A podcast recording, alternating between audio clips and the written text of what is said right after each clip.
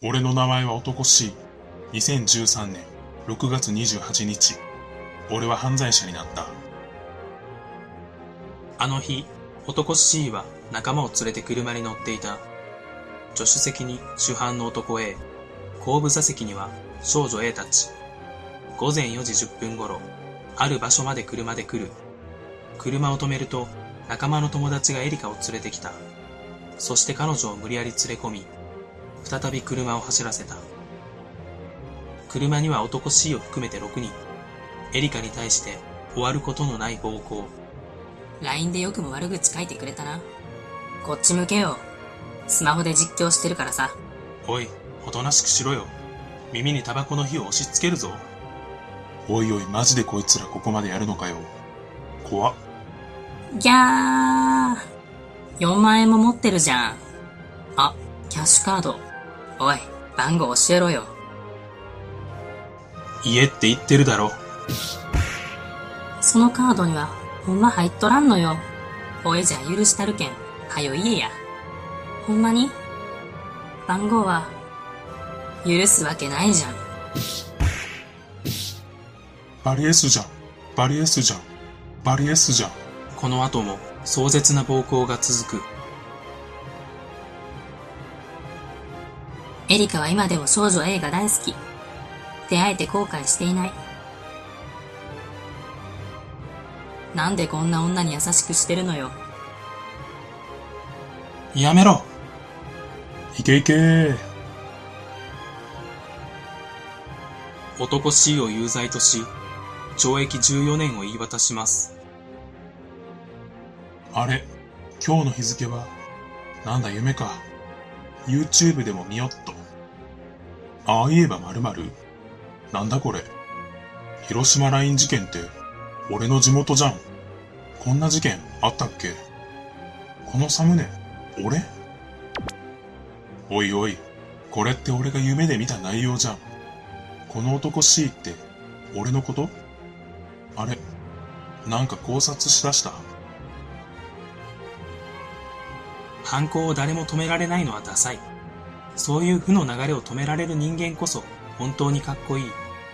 大人でも間違っていることを正せない人間が多い中、子供でできれば英雄だろう。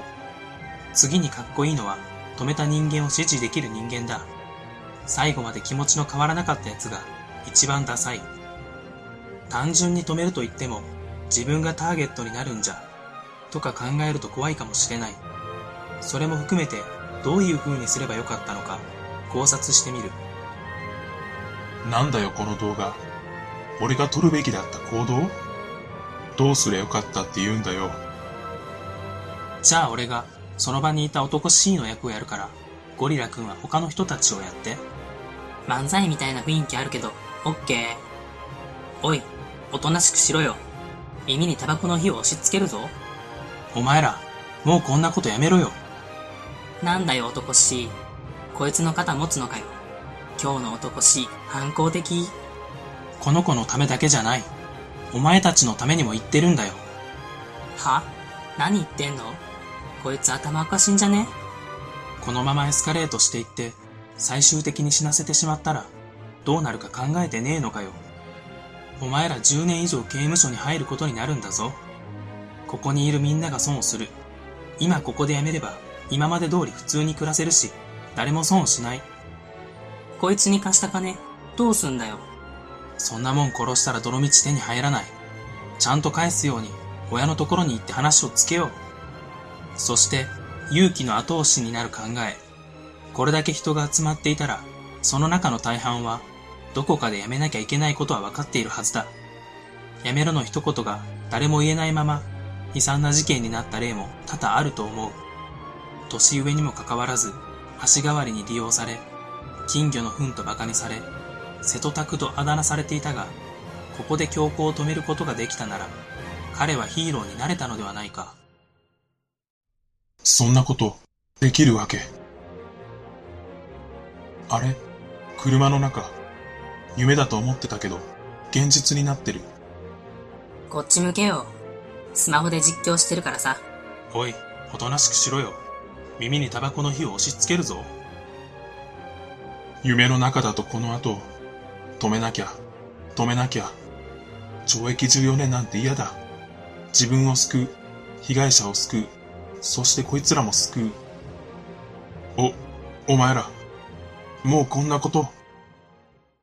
この後彼はヒーローになれたのでしょうか私はなれたと思います。成功していれば、この世界では広島ライン事件という痛ましい事件は起こっていないはずです。瀬戸拓と小馬鹿にされていた彼は、逆に少し尊敬される存在になっているかもしれません。ほんの少しの勇気で、多くの人の運命をいい方向に変えることができます。あなたが加害者の一人にならないためにも、ほんの少しの勇気を持ってください。この動画は以上となります。よろしければコメントや高評価をいただけると嬉しいです。ほんとよかったらでいいんですが、まだの方はチャンネル登録をしていただけると、ウプ主が喜びます。それでは最後までご覧くださり、ありがとうございました。